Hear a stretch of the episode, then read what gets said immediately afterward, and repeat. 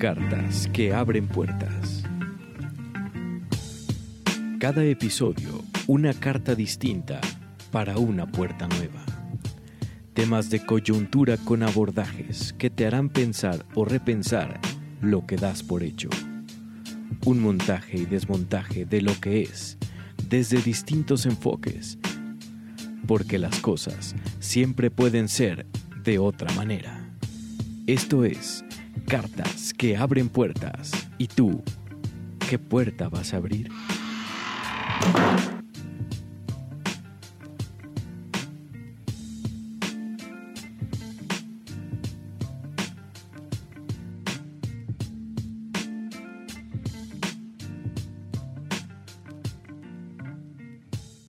Amigas, amigos, ¿cómo están?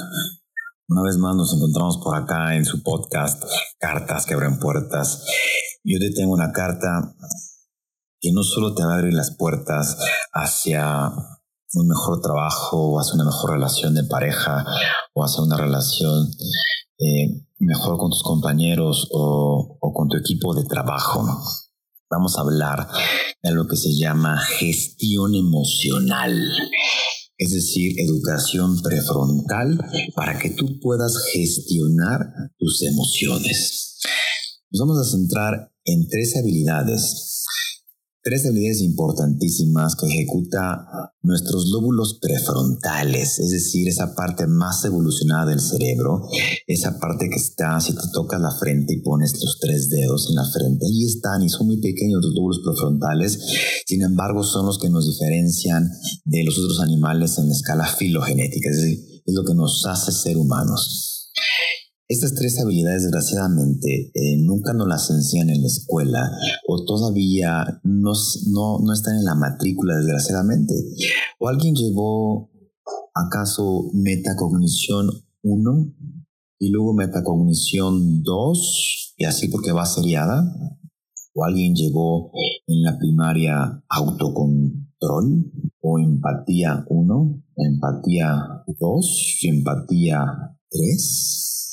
Lo curioso de esto es que estas emociones son vitales para nuestro éxito profesional y desgraciadamente no las enseñan aquellas personas eh, que no conocen del tema, que son nuestros padres, pero no empezamos a culpabilizar, no empecemos a, a tirar rollos por ahí, sino mejor hablemos que necesitamos esas tres habilidades para gestionar nuestras emociones.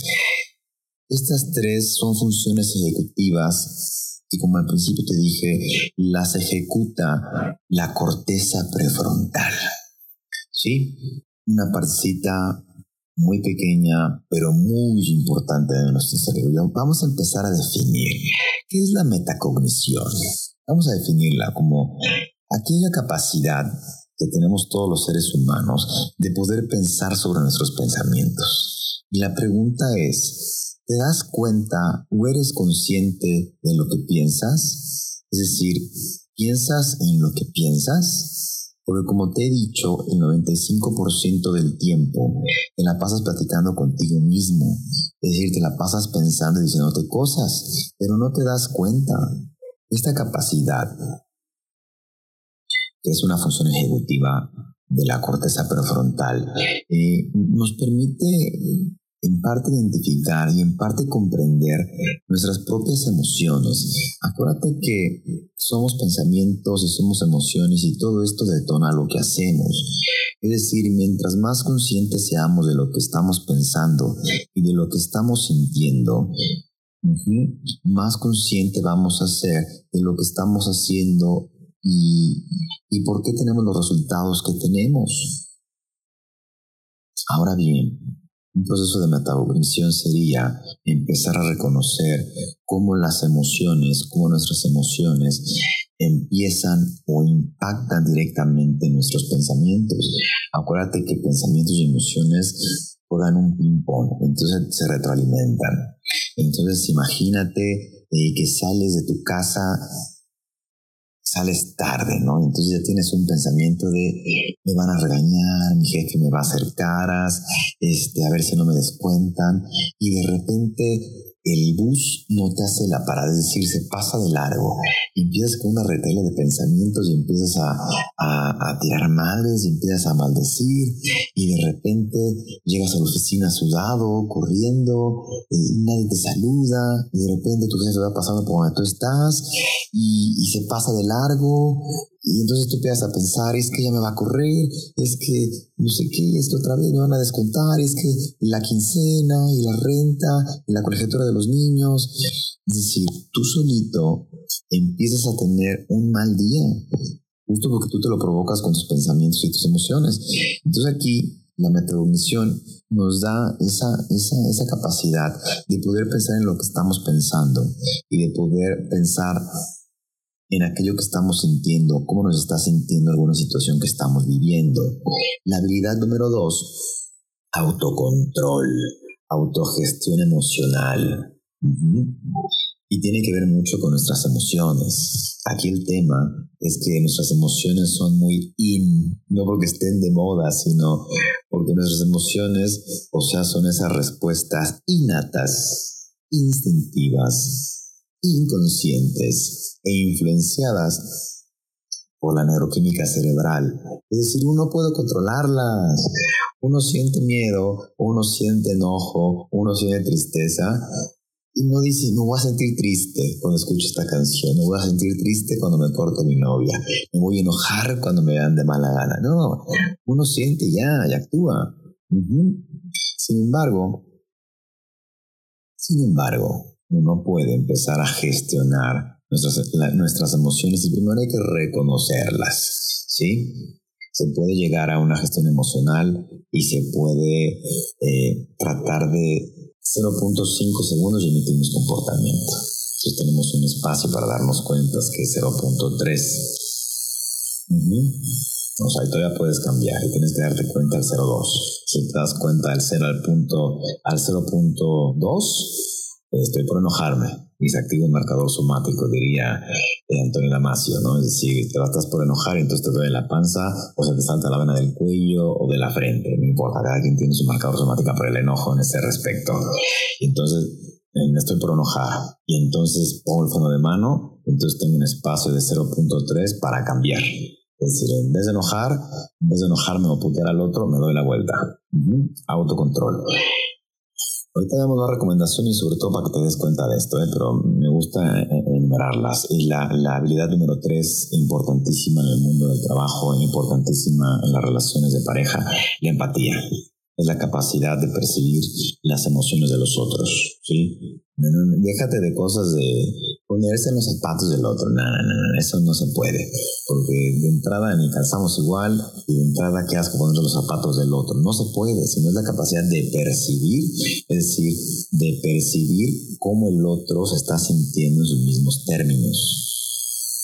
La capacidad o la habilidad de percibir cómo se está sintiendo el otro en sus mismos términos, no en los tuyos, en los, en los del otro, porque si para ti te da igual que te dejen en visto, imagínate a tu pareja que lo dejen en visto en WhatsApp puede ser un quilombo. Y, por, ahí tú puedes decir, nada, nah, es una bobería, solo son dos palomitas azules.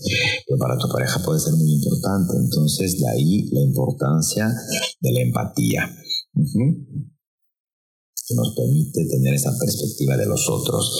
Y para esto te, te quiero contar una historia, una historia verdadera, algo que, que sí pasó y que sucedió justo en el 2009. Un avión de la compañía Airways comenzó su vuelo desde Nueva York hacia Charlotte, Estados Unidos. Cuando, cuando comenzó, cuando de repente el capitán Soli, el capitán Sullenberger, notó que, notó que una bandada de gansos volaba directo hacia ellos y en menos de un segundo las aves chocaron con el avión y este se dañó, es decir, se dañaron los motores severamente. Al darse cuenta el, el capitán Sully de que había quedado sin motores, sintió una oleada de adrenalina y cuenta, ¿no? Y un pico de presión arterial, decir, el corazón palpitaba todo lo que da y empezó a sudar frío, empezó a pensar, eh, ¿qué voy a hacer? Nos vamos a morir. Eh, procedió, procedió con, con, todo lo que había que hacer con esta emergencia. Y justo le llevó varios minutos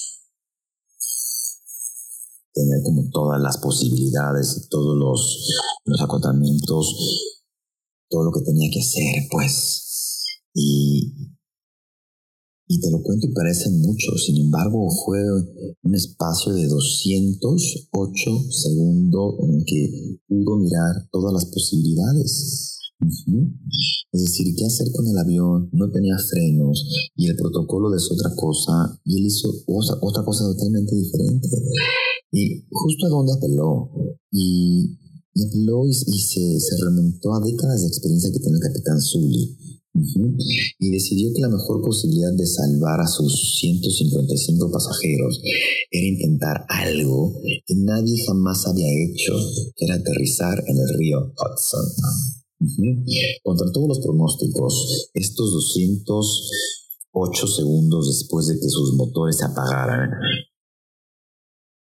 aquí el capitán Sully logró esa proeza y salvó valientemente y de una forma segura a sus 155 pasajeros, guiando al avión hacia el río, hacia el Hudson, que es el que está más cerca de Manhattan, para que tengas una idea. Y este evento se, se, se conoce como el milagro del Hudson.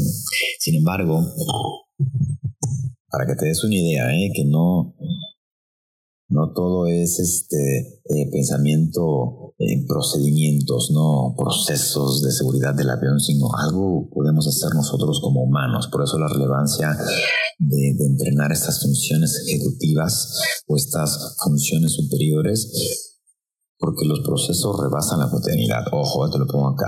El chiste dentro de esta historia del milagro del Hudson, la pregunta sería, ¿Cómo es que el capitán consiguió mantener sus emociones bajo control? Es decir, no solo iba a morir él, sino era el responsable de que murieran otros 155 seres humanos. Entonces fíjate acá cómo toda la experiencia, la práctica y la pericia hizo que el capitán Soli decidiera diferente a como decían los protocolos. Y primero tuvo que pensar en lo que pensaba, es decir, pensar varios escenarios y pensar cómo se estaba sintiendo y resolver todo en su cabeza, metacognición. Y ahí tuvo que ser un gran esfuerzo por muchísimo autocontrol. O sea, imagínate un capitán, nos vamos a morir. Ah, o sea, no, necesita haber prudencia. Y qué mejor que el autocontrol por si tú eres líder o cabeza de familia, para que lo tengas muy claro, ¿eh? Si el líder o la cabeza de familia se pone loco, los de abajo se ponen locos. Entonces, para que lo tengas bien pensadito y empieces a entrenar esa parte, ¿eh? Entonces, fíjate que este es un ejemplo de, que su capacidad de reconocer y de comprender las reacciones emocionales eh, que estaba sintiendo lo llevó a tener esa, esa gran proeza, ese gran milagro. Otra pregunta que nos sugiere dentro de este ejemplo es, bueno, Gabriel, está bien padre, ¿no? Que pensar en lo que pienso, que el autodominio, eh, que respira hasta 10 y que la empatía, pero en realidad, ¿cómo puedo desarrollar esas habilidades? Porque además ya me dijiste que no las vemos en la escuela. Y además, eh, mucha teoría ni se entiende y los libros parecen crípticos y de repente los libros que hay eh, no los entiendo, no tengo tiempo de leerlos. Bueno, Aquí van las recomendaciones y para eso este podcast. Para eso está este podcast, para que logremos pensar en esas en, esos nuevos escenarios y te dé las herramientas para que tú empieces a explorar un poquito en ti y logres aquello que quieres. Se basa en varias preguntas. Me, voy a ir lento por si estás escuchando esto en el coche o vas caminando y no puedes apuntarlo, de todos modos lo descargas o lo escuchas después y, necesito que te, tomes un tiempo para respondértelas porque son, son importantes para que tú puedas detectar un poquito en dónde son tus áreas de trabajo o áreas de mejora. Y la primera pregunta sería, ¿en qué situaciones las emociones funcionan en contra.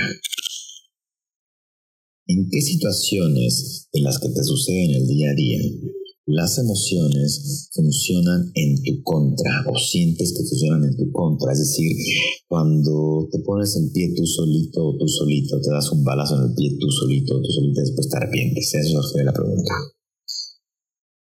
Espero para que lo anotes, sino para que lo pienses. Pregunta número dos.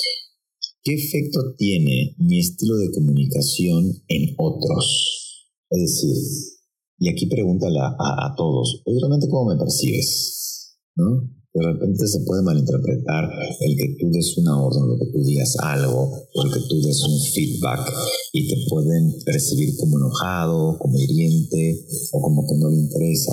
Va de nuevo, ¿qué efecto tiene mi estilo de comunicación con otros? Pregunta número 3. ¿Tomo mis decisiones de forma rápida o lenta? Es decir, al Chile, al ahí se va, o me tomo un tiempo para pensar en lo que voy a decidir, en las consecuencias que tiene mi comportamiento para otros o en las consecuencias que de repente tiene para mí. Tomo las decisiones rápidas, es decir, instintivas, impulsivas o lentas, más pensadas. La siguiente pregunta, ¿cómo afecta mi humor mi toma de decisiones? Es decir, te despertaste de malas, y de repente todo el día estuvo mal. Y además te orinó un perro, como decimos por ahí. O sea, ¿cómo afecta tu humor a la toma de decisiones? Reflexionalo. Siguiente pregunta. ¿Cuáles son tus fortalezas y tus vulnerabilidades emocionales? Es decir, reflexiona tú solo y tú sola. ¿Cuáles son tus fortalezas y vulnerabilidades emocionales? Escucha la pregunta cuantas veces es necesario para que la entiendas y para que puedas sacar ahí un insight desde ti. Siguiente pregunta. Me focalizo en las características positivas o negativas de los otros. Me imagino que por ahí son las negativas. No, importa, es normal, así funciona el cerebro. Siempre buscamos lo contrario, lo opuesto para darle la madre. Pero está bien, va de nuevo la pregunta. ¿Me focalizo en las características positivas o negativas de los otros? Sé sincero y sé sincera, ¿eh? Me cuenta como si, si te estuviera viendo. Siguiente pregunta. ¿Les doy a los otros el beneficio de la duda Va de nuevo. ¿Les doy a los otros el beneficio de la duda? ¿O realmente les ando poniendo intenciones que yo siento que ellos tienen para mí o para una situación? Ay, me quisiste hacer daño. No me contestaste porque me quisiste ignorar. ¿Sí? O sea, ¿realmente le das el beneficio de la, duda? O sea, cuando realmente alguien se la hace tarde, cuando alguien no te contesta una llamada o no te la devuelve, o cuando alguien se olvida de tu cumpleaños, ¿le das a los otros o a las otras el beneficio de la duda? Y la última pregunta, ¿me cuesta admitir cuando me equivoco? No, nunca me equivoco, ¿eh? menos en mi podcast. Entonces, ay, sí nos equivocamos, ¿no? Yo también, me equivoco mucho. ¿no? Me cuesta admitir cuando me equivoco o justifico que me equivoco. No, tenía un mal día, no estaba pensando, no me tomé el, el café mañanero, este, o estaba pensando en otras cosas. No, date cuenta, admites cuando te equivocas. Mucha chama, ¿no? Date un tiempo, eh, contéstalas poco a poco, de aquí es vital, antes de, todo el entrenamiento o de toda la gestión emocional o de todo el entrenamiento hacia estas tres habilidades como la metacognición, el autocontrol, la empatía, necesitamos algo que, que se llama darse cuenta. Primero necesito darme cuenta para poder cambiar algo, porque si no me doy cuenta de cómo estoy conversando conmigo, si no me doy cuenta que realmente no me controlo o no me gobierno, y si no me doy cuenta o si no me doy cuenta de que el prójimo me importa un bledo, entonces no puedo cambiar y no puedo entrenar. Tienes que darte cuenta. Para eso las preguntas. Entonces responde a las preguntas, agarra papel y lápiz, o agarra o abre un documento en Word, o o, unas notas por ahí en el celular y empieza a contestarte, empieza a cacharte por ahí, porque ahí se detona todo. Acuérdate, tres habilidades que te van a hacer el fregonazo o la fregonaza. Pero vamos a ir a más, ¿eh? pero son las tres importantes. Metacognición, pensar en lo que pienso, autogestión o autodominio y empatía. ¿Vale? ¿Ya las tienes? Dale pues, hacer la tarea y nos vemos al siguiente, ¿no? Cuídate mucho, pensar en lo que pienso, sentir en los términos que siente el otro y que tanto te gobiernas. Dale pues.